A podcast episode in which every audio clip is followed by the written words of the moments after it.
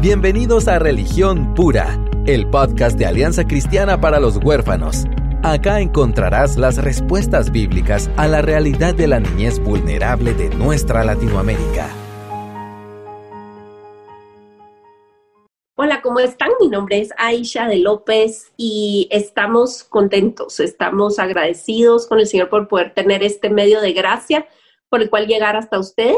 Em, siempre agradecemos eh, el estímulo que son para que podamos seguir produciendo cada programa, para que sigamos em, ahí sí que ofreciéndoles contenido de valor.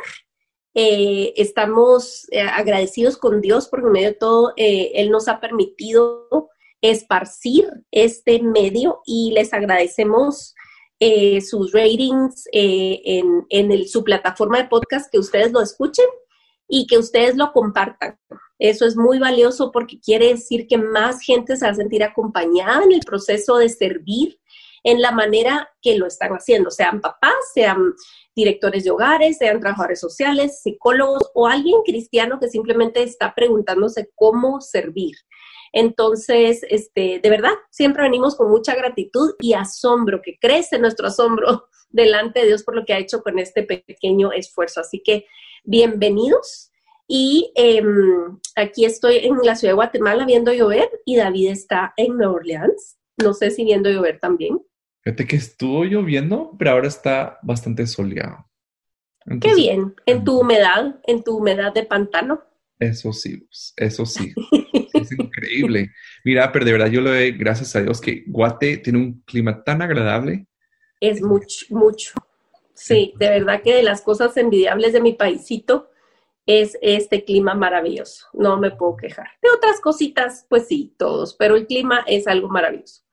Y mm, bueno, hoy, hoy queremos platicar de algo que normalmente no, no nos gusta hablar, nuestra naturaleza humana le huye al tema de el dolor, del duelo, de la pérdida, eh, del luto, de todo lo que conlleva un proceso de pérdida. Y puede ser muy sorpresivo que asociemos este tema con servir a niñez vulnerable, pero está tan eh, enlazado que necesitamos hablar del tema. En los pasados eh, eventos hemos tenido tanto en cumbres como talleres sueltos, por lo menos aquí en la ciudad de Guatemala, em, talleres con, una licenciada que su especialidad es pérdida.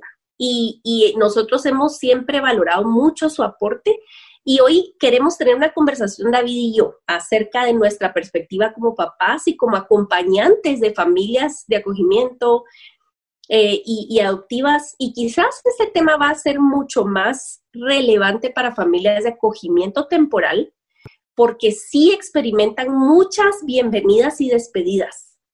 Eh, las familias de acogimiento se enfrentan desde el inicio al prospecto de perder al niño. Eh, y es algo que no vamos a esconder de ustedes jamás. Queremos que, que Dios nos ha llamado a esto, estemos con una expectativa ajustada a la realidad y sabiendo lo que conlleva, eh, sabiendo que el precio de ese amor es, esto lo incluye, esta pérdida está incluida en ese precio, pero sabemos que hay mucha riqueza y belleza en, la disposición de ustedes de hacerlo. Eh, antes que empezáramos a grabar, estamos platicando de un par de casos, incluso de una familia de eh, de mentores. Ellos es una pareja con sus hijos pequeños y, queremos tenerlos en el podcast pronto. Em, y ella como me contaba de, la experiencia de ir a visitar fielmente a un niño por mucho tiempo al hogar y luego ver el proceso de reunificación familiar, que es una meta muy linda, deseable, que ellos oraban con, con este niño, era para que sucediera. Y cuando sucedió, sucedió que entonces transicionaron a otro tipo de comunicación, ya solo por teléfono, ya no tanta, o sea, ya no tenés acceso al niño y entonces experimenta un sentido de pérdida. Mm, Para un terrícola promedio, esto implica mejor no me meto, porque entonces pierdo y no me gusta perder. Entonces, entendemos ese sentido humano, pero el llamado de Cristo implica siempre arriesgar nuestro corazón y en ocasiones tener una sensación de que perdiste. Entonces queremos validar esos sentimientos y, y David, vos vivís desde otro punto, de verdad, acompañando a gente que mm. te expresa sus sentimientos tan profundos y, hasta culpa acerca de, de, sentir que perdieron a un niño. Sí, es muy cierto. Y, yo, creo que es muy bueno normalizar esta plática porque a veces creemos que si no, pues falleció alguien, no podemos lamentar, no podemos mm. pasar un proceso de duelo o luto, ¿verdad? Pero yo creo que eso es tratar de, mitigar algo que realmente no lo logramos minimizar, más bien somos, solo como canalizar de otra forma, ¿verdad? Y, yo creo que hay mucha gente que tiene estas como emociones reprimidas de una forma tan eh, enferma incluso, ¿verdad? Mm. Están viendo consecuencias en su cuerpo, en su actuar, eh, la forma en que reaccionan, ¿verdad? Y no, no logran entender por qué. Y yo creo que algo interesante, y quisiera solo para dar como una definición, estoy hablando con Aisha eh, un poco como sobre la diferencia entre duelo y luto. Y aquí estoy viendo unas cosas que, que, voy a leer porque también hay diferentes opiniones y lo voy a compartir. Pero el duelo, eh, según el concepto que he visto, es que es la respuesta emocional ante la pérdida. ¿Verdad? Uh presentarse en etapas, ¿verdad? Que diferentes personas han desarrollado, que es, eh, o sea, pasa por la confusión, la negación, la ira, la tristeza, depresión, aislamiento, y luego em, como ya la aceptación, ¿verdad? Eso es como el punto del, del, del duelo en sí, que una persona llega a la aceptación. Pero, ¿qué hacemos como buenos cristianos a veces? Queremos saltar pasos, queremos saltar etapas, queremos, por ejemplo, consolar a las personas de tal forma que no tengan que experimentar el dolor. Y algo, pues tras una pérdida, el cerebro no puede procesar el dolor de manera inmediata, ¿verdad? O sea, no tenemos la capacidad humana de que como, bueno, perdí a mi, esposa, por ejemplo, y ya mi cerebro, ya, ya, ya pasé. Se reorganiza y ya estuvo. No, no se puede.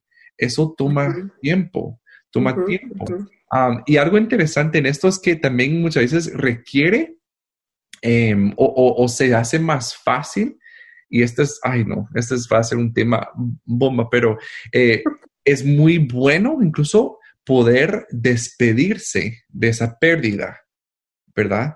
Entonces se pueden mm. imaginar las implicaciones del COVID, en donde una de las cosas que se ha robado al proceso de duelo es el poder de despedirse, ¿verdad?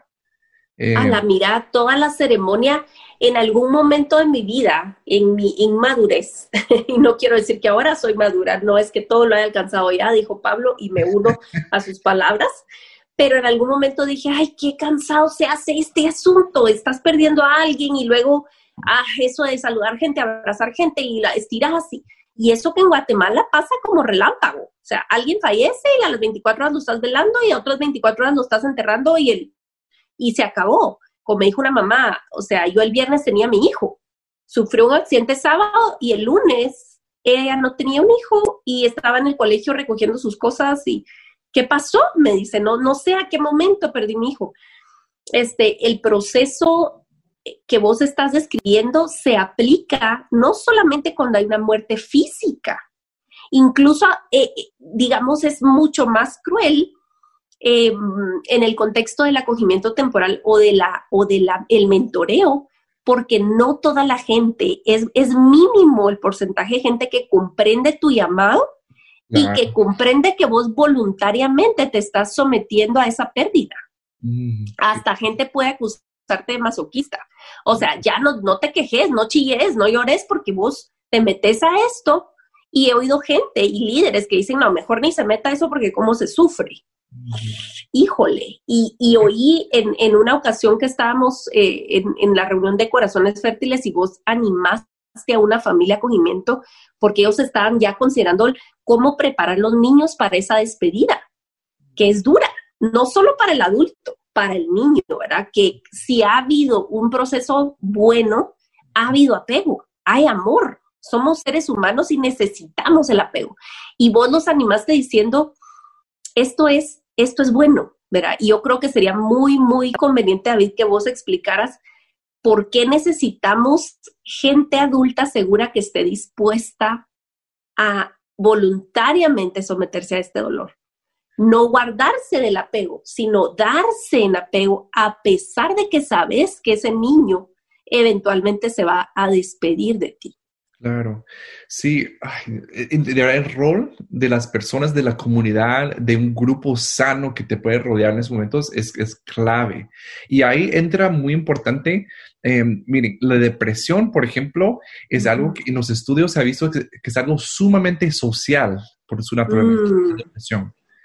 Porque han hecho estudios donde realmente e, el, el entorno social juega un papel mucho más importante que cualquier otro rol. Eh, cualquier otra disposición o, genética o algo así. O sea, el, ámbito social saludable es, es, muy importante en el aspecto de la depresión. Entonces, por ejemplo, si yo estoy pasando un tiempo de duelo, que es mi reacción emocional ante una pérdida, si no estoy rodeado de personas, de ese grupo seguro, o, por lo menos una persona que me pueda acompañar en el, en el dolor, Em, no a sacarme arrastrado, ¿verdad? a bibliazos que me saque con salmos bonitos y que me lleve a otro lado. No se puede. Se tiene que caminar em, ese proceso duro y si necesitamos de una persona suficientemente madura para poder aguantar tu dolor y estar bien por ese momento. Porque ¿qué hacemos? Si vos estás mal, ¿qué quiero hacer yo? Resolver. Ajá, quiero que te rías, quiero que se te olvide porque a mí me incomoda tu asunto. Exacto. Pero como dije hace un rato, que el cerebro no puede procesar las cosas demasiado rápido y somos criaturas sociales. Procesamos con otras personas. Hace sentido, cerramos círculos en, relaciones, ¿verdad? Entonces, no podemos como subestimar el poder de estar presentes con personas que están pasando un proceso de duelo. Hace poco estuve hablando con un pastor que me habló de que y llamó a una familia porque habían matado a su hijo. O sea, una situación difícil, ¿verdad? Y mm. me dijo, ah, es que no le pregunté nada, porque, o sea, ¿qué le voy a decir? ¿Qué le voy a decir? Y yo entiendo eso, pero también siento que ah, si no nos acercamos a esa persona y tal vez no preguntar como, ¿cómo te sentís? Tal vez, mm, mm. pero sí de llegar a como que, mira, me preocupa cómo estás. Puedes contar conmigo. Y ahí, o sea, muy, muy importante el contacto físico, pero sí dejarles saber que tú eres un lugar seguro, que su dolor no les incomoda. Estás dispuesto a preguntar cómo estás y no de una forma fría, superficial. Tú estás dispuesto a escuchar, quiero llorar contigo. ¿Sabes qué, Aisha? Yo creo que por, por, eso ha hecho tanto eco tu libro y algunos posts que has escrito, donde tú das voz a cosas que solemos eh, reprimir, uh, suprimir. ¿Verdad? Y yo creo que hay gente que está como, ay, por fin alguien está hablando de las cosas que nadie está dispuesto a hablar. Sabes que eso es de las cosas más conmovedoras para mí, porque hasta cierto punto es inevitable. Yo no soy escritora profesional, era Dios me concedió escribir para que yo procesara mi propia tristeza en muchos casos. O sea, el libro es una colección de escritos que responden al dolor de alguien o responden a mi propio dolor, pero me conmueve muchísimo que la gente que justamente me escribe así como, ah, dijiste lo que yo no podía decir. Y para mí es un privilegio, es una, es una bendición muy grande porque em, no fuimos hechos para llorar para adentro.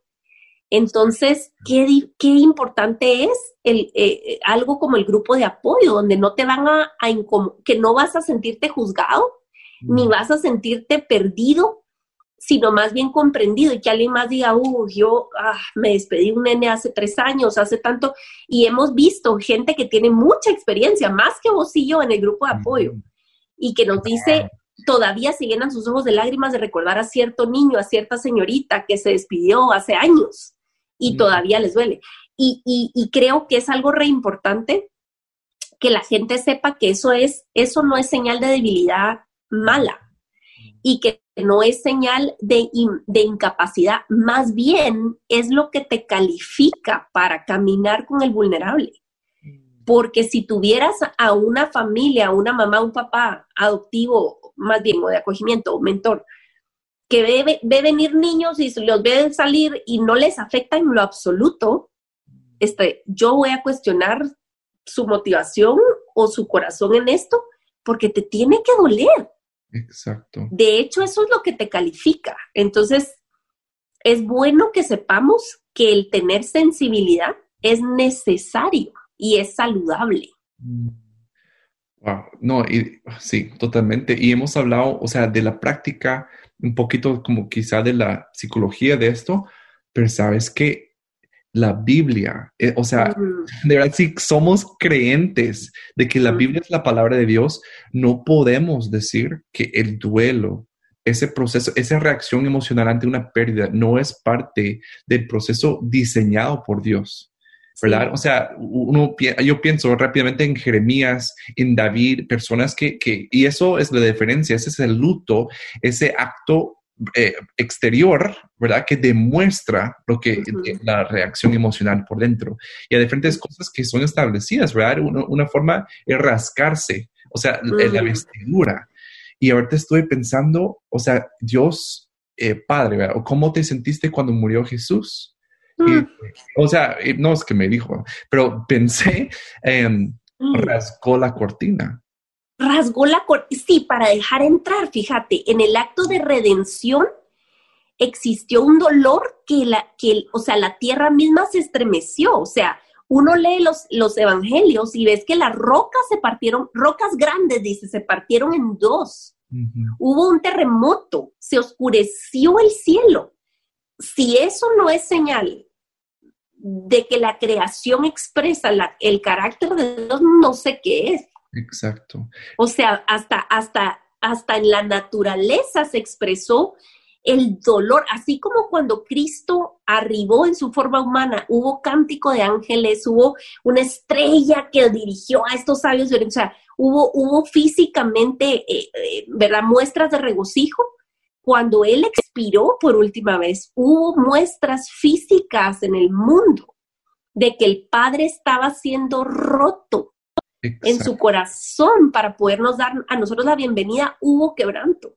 Entonces, eh, cada vez que nosotros en las relaciones humanas y en estas misiones que pueden parecer chiquitas, eh, amar a un niño vulnerable, de esa manera, abrir tu vida y tu corazón, estás pintando, estás apuntando hacia esa verdad y siempre va a implicar romperte para redimir. Entonces, eh, estamos, estamos reflejando el carácter de nuestro Dios al, ejercitarnos en esto. Em, entonces, yo quiero animar a la gente que está pensando, em, pensando o no adentrarse a este tema del acogimiento temporal específicamente, estoy pensando en lo que hemos aprendido en estos meses, David, acercándonos a Chile, acercándonos a hermanos de Chile, de Argentina, las situaciones de las instituciones en esos países y de la necesidad más gruesa, más grande de la niñez en nuestros países no es necesariamente adopción, sino acogimiento. Eh, las, las instituciones están abarrotadas, la necesidad es gigante y la iglesia por autoprotegerse, está dejando de hacer su, obra, hacer, hacer sal y ser luz, y tampoco rinde ustedes, no, no es un buen negocio oírle a Dios.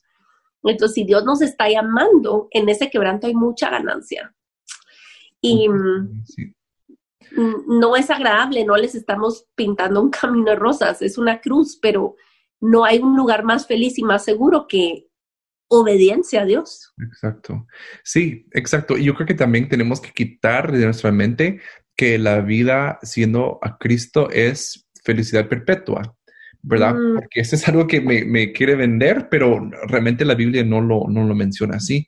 de verdad, si leen los salmos o si leen diferentes historias, hay, hay espacio para el duelo. Y yo creo que también lo que hemos como limitado o tratado por nuestra incomodidad, inconveniencia, es limitar el espacio de duelo. Yo hablaba con una persona hace poco y me dice como que ya pasó un año y no entiendo por qué mm. me siento así. Y ella hecho todas las cosas de una forma correcta y todavía siente, y le digo, o sea, pues tienes que pasar el proceso que te, te, toca caminar, no puedes saltar ningún paso, ¿verdad? O sea, hay que tomar eh, el siguiente paso correcto, eso hay que hacer, ¿verdad? entonces, eh, yo creo que también lo que dijiste hace un rato, eh, el, la, el duelo representa también mm. es correlativo con el apego que hubo. Y no solo con el apego directo, pero con mi habilidad de tener un apego seguro. Entonces yo veo una persona que está pasando un duelo difícil y es como, o sea, sí tiene la capacidad de apegarse a alguien. Porque ¿qué hacemos? Construimos barreras que no me permiten conectarme realmente con alguien, exponerme, ser vulnerable con alguien. Eh, entonces, ya cuando pierdo eso, no me va a doler tanto, ¿verdad? Queremos como ir previendo para mitigar dolor. Pero yo creo que todo esto, y de verdad que por eso em, es una revelación, la verdad, o sea, de eso del acogimiento temporal, lo que Dios tiene para las personas que llama a hacerlo, porque sí les llama a un lugar de dolor. De dolor. Y, muchas veces esa despedida es súper triste cuando los niños sabes que van a ir a su familia, están recibiendo reunificación familiar, por ejemplo, y sabes que hubo rehabilitación y que de verdad este, su mamá dejó las drogas eh, y, o el papá ya está estable y todo, es un gozo, qué bien. Y, y, aún ahí hay lágrimas y está, está duro decir adiós. Pero cuando tú sabes que otra vez están poniendo en riesgo la vida del niño y que hay injusticia en esa historia, etcétera, etcétera. Porque, queridos, amados hermanos, vamos a ver injusticias, vamos a ver incongruencias, vamos a ver este, historias muy dolorosas que nos va a tocar que soltar y orar y nuestro rol va a quedar ahí. Esta es la realidad de nuestro sistema de justicia, nuestro sistema de protección de niñez en toda Latinoamérica, me atrevo a decir este, híjoles, es, es necesario que alguien llore, se lamente, trabaje y ore delante de Dios para interceder por todo esto que estamos viendo. No lo podemos enterrar abajo de una alfombra. Pero si no somos nosotros, ¿quién? Si no, si no sos tú, ¿quién? Entonces, em, es de reconocer que no es nada más soltar porque va a ir a un lugar rosado a la criatura. O sea, muchas veces vamos a soltar sabiendo que van a la boca del lobo. Y esto, esto no es fácil, esto es horrible. Vos sí que bueno que mencionas eso, porque a veces queremos consolar con información, ¿verdad? Queremos decir, ay, pero ya está en un, Ay, pero ya no sé qué. Ay, pero, o sea, de verdad, y, yo creo que se lo, dije a Aisha hace unos días, yo cuando veo a Dios consolando en la Biblia, sí con su palabra, pero es con su presencia. Presencia. Entonces también no tratemos de, de, de, o sea, inventar cosas para decir a los niños o las familias o las personas que están perdiendo. Este es un tema que está como que, que vino como un tsunami, creo yo, y, y COVID y otras cosas. No son pérdidas relacionales, pérdidas de, laborales, materiales, eh, o sea, hay diferentes cosas que estamos teniendo que enfrentar y siento que Dios está llamando a cristianos maduros a poder ser como anclas en esto que no, no, son como derribadas por la pérdida o el duelo, más bien no pueden, pueden como permanecer. Entonces, o sea, si yo te preguntara, Aisha, em, ¿qué es lo más importante? Para dar a una familia, a una persona que está pasando este tiempo de, duelo, esa reacción emocional ante la pérdida? Em, mira, yo he aprendido a callarme más de lo que hablo, a realmente observar cuál es la necesidad, porque a veces es un plato de comida, a veces es un mensaje, una nota de voz, y a veces es una visita y romper el protocolo y dar un abrazo y luego venirte a cambiar de ropa de bañarte en el tiempo de COVID. entonces es, es, tener sensibilidad, es, es, pero no es forzarnos por querer sanar allí la cosa. Eh, creo que eh, en la base de nuestras malas acciones y, incluso acciones contraproducentes mm. eh, y en nuestro afán de querer que se termine mi incomodidad porque tú estás mal y tú estás triste, decimos cosas que se pasan de imprudentes y, lastimamos más de lo que ayudamos. Pero un plato de comida, un abrazo, un mira, te quiero mucho, voy a orar por ti hoy. ¿Cómo puedo orar por ti hoy? O sea, rinde mucho más, da mucho más. Em, y damos mucho más testimonio. Ya viene el tiempo de decir, ay, todo tiene propósito, todas las cosas ayudan a bien, Romanos 8:28. Hay tiempo para eso. Pero en el momento de atravesar esa tristeza, como decís vos, no necesito información, necesito un hombro, necesito un lugar seguro, necesito gente que no me juzgue, necesito gente que entienda que necesito estar triste, aunque no entienda mis motivos Tal vez no me van a entender por qué estoy haciendo acogimiento, por qué me someto a esto, pero quiero un lugar donde yo pueda llorar. Y te voy a decir una cosa, Dios es bueno, Dios no te va a llamar a algo para dejarte solo. No solo está su espíritu, Él va a proveer familia espiritual para caminar contigo. Exacto. Jamás te va a dejar solo. Yo lo he comprobado en mi propia vida y en la medida, fíjate, que no escondes tu sufrimiento, sino que lo expones, ni cuenta te das y estás enseñando a otros lo que vale más. Exacto. Cuando te ven llorar y te ven sufrir, te ven tener estos dilemas, estás dando clases de algo y no es el propósito principal, pero resulta así. Claro, es cierto, es muy cierto. No, y algo también importante ahí, eh, de ser sí ese hombro que llora, uh, ¿verdad? Y esa no, no como ah, una voz que quiere, eh, o sea, solo decir cosas por decirlas, ¿verdad? O sea, sí tenemos que hablar la verdad en todo momento, Em, y yo creo que sí nos cuesta a veces como cristianos, ¿verdad? Eh, no, no, nos han enseñado cómo hacerlo. por ejemplo, yo, sabes que yo, yo pasé un, un, proceso de duelo, siento yo, porque yo tenía expectativas um, o, o, pérdidas, esto va a sonar raro, pero incluso de mi propia niñez. Yo mm. tal vez como que em, eh, eh, hubiera querido que las cosas fueran diferentes de, de cierta manera. Mm por mucho tiempo no lo reconocí, no tenía palabras, no lo decía. Cuando yo logré procesarlo, yo les digo que pasé como dos años, así como, y pasé por etapas de resentimiento, ay, mis papás, que no sé qué. Mire, pero yo sí llegué al otro lado. Y, recuerdo una vez que fui a visitar a mis papás en Canadá, me los senté y les bendije o les dije, miren ustedes, ya no, ya no tengo nada en contra de ustedes. Ya no hay nada en mi corazón que tenga como contra de ustedes por lo que hicieron o no hicieron en mi niñez. Mm. Yo, o sea, mi postura ante ustedes es de bendición. Mm. Eh, entonces, aún ahí es un proceso de duelo, mm. lo que tuve que pasar. Pero hay un tipo de duelo que se llama duelo inhibido. Cuando hay una dificultad en la expresión de los sentimientos, cuando yo no logro expresar que realmente perdí algo. ¿Por qué? Ah, no, no, pero todo está bien. Sí, sí, sí, pero, estoy bien. Hay una dificultad de, expresión de los sentimientos, la persona evita el dolor de la pérdida, ¿verdad? Em, entonces, eso no permite que haya ese, esa sanidad. Sanidad. Esa sanidad. Yo hace poco, yo te lo conté, estaba dando una, un taller en una organización y la primera cosa que les puse a hacer fue, bueno, quiero que escriban con detalle, les voy a dar como cinco minutos, ¿Qué han perdido en esta pandemia? Y les di mm. ejemplos, ¿verdad? Dinero, relaciones, tiempo, sueños, metas, todo lo que han perdido. ¿verdad? Y, escribían, escribían. Y una señora luego me dijo, David, es la primera vez que me di permiso a reconocer lo que había perdido. Porque todo mm. era, no, pero sigue adelante y adelante y adelante y adelante.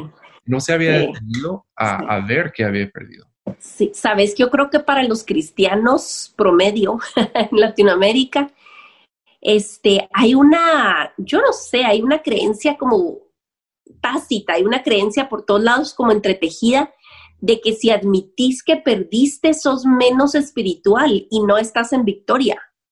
Como que estar en victoria es que no puedes reconocer que hay pérdida o algo está mal o es triste. Entonces, eh, nosotros mismos, yo creo, nos metemos zancadilla en ese sentido. Totalmente. Y sabes, aunado eso vos, creo que a veces lo vemos, ay no, pero qué falta de gratitud. Sí, sí. ¿Qué dirías a una persona que cree eso? Hmm. Eh, eh, híjoles, Jesús lloró. Jesús siendo Dios, lloró, iba en camino, se atrasó a propósito. Este no era un hombre desconocido, bueno, nadie es desconocido para él, pero este no era alguien con quien no había tenido historia. Esta era la casa de su cuate, donde iba y se quedaba y platicaba con las hermanas, y era una familia amada de él. Se atrasa a propósito, llega frente a la tumba, ve aquella escena terrible y hace una pausa, nuestro Dios, planeando ya sacarlo dentro de cinco minutos de la tumba, y llora. Mm. Es decir, ¿en qué planeta vivimos o qué Biblia estamos leyendo? que no nos damos permiso de, llorar y de dejar que nuestra gente llore sus pérdidas. Si nuestro creador hecho carne y hueso lloró antes de hacer un milagro.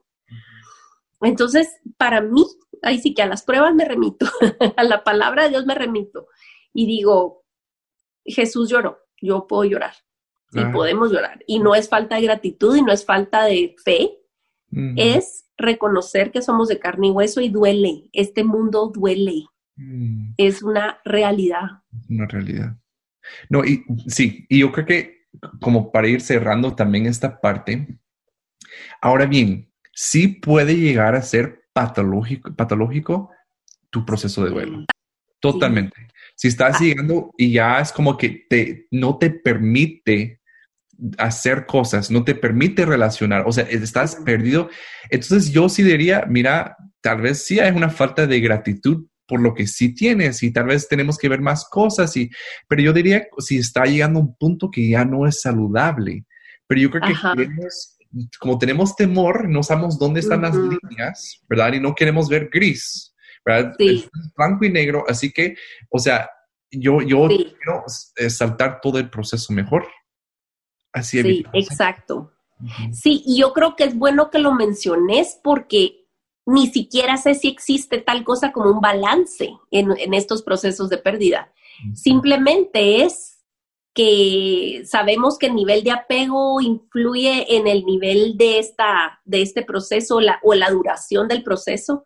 No es lo mismo que se me, que se me muera mi hámster a que yo pierda a mi papá, obviamente.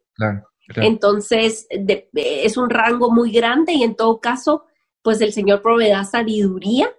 Eh, y tal vez solo para terminar, como, ¿qué, qué, señales o banderas rojas puedes em, identificar para decir, hey, yo creo que necesito ayuda, o mi mamá necesita ayuda, o mi esposa necesita ayuda? O sea, ya esto es preocupante. Bueno, yo diría dos cosas y puede haber más. Una es si hay una falta de estructura ya tiempo después. Nosotros como humanos necesitamos estructura, ¿verdad? Rutinas repetitivas. Exacto. Entonces, si se ha perdido por completo la, estructura y no logro salir de nada, por eso, por eso a veces lo mejor, el mejor consejo que se puede dar a una persona eh, que, que lucha con la depresión tener una rutina donde te levantas, haces tu cama, te bañas, te cepillas. Aunque eh, empieza con eso, aunque no hagas nada el resto del día, pero haz esto, porque necesitamos esa eh, estructura. Si ha pasado mucho tiempo y no logras no, tomar, o sea, ni un paso hacia tener una estructura rutina, puede ser una bandera roja.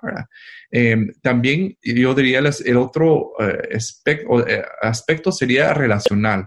Si te has distanciado, si has cortado amistades, y, yo estoy de, o sea, puede ser como una semana que no quieres hablar a nadie, perfecto, ¿verdad? Pero si ya ha pasado mucho tiempo y todavía estás consciente que te cueste relacionar con personas, ves a toda interacción humana como desgastante, ya, ya no puedes ir profundo con las personas o, todo es profundo con las personas y ya no hay nada superficial, no hay, no hay risa, no hay nada y todo va muy profundo, muy rápido.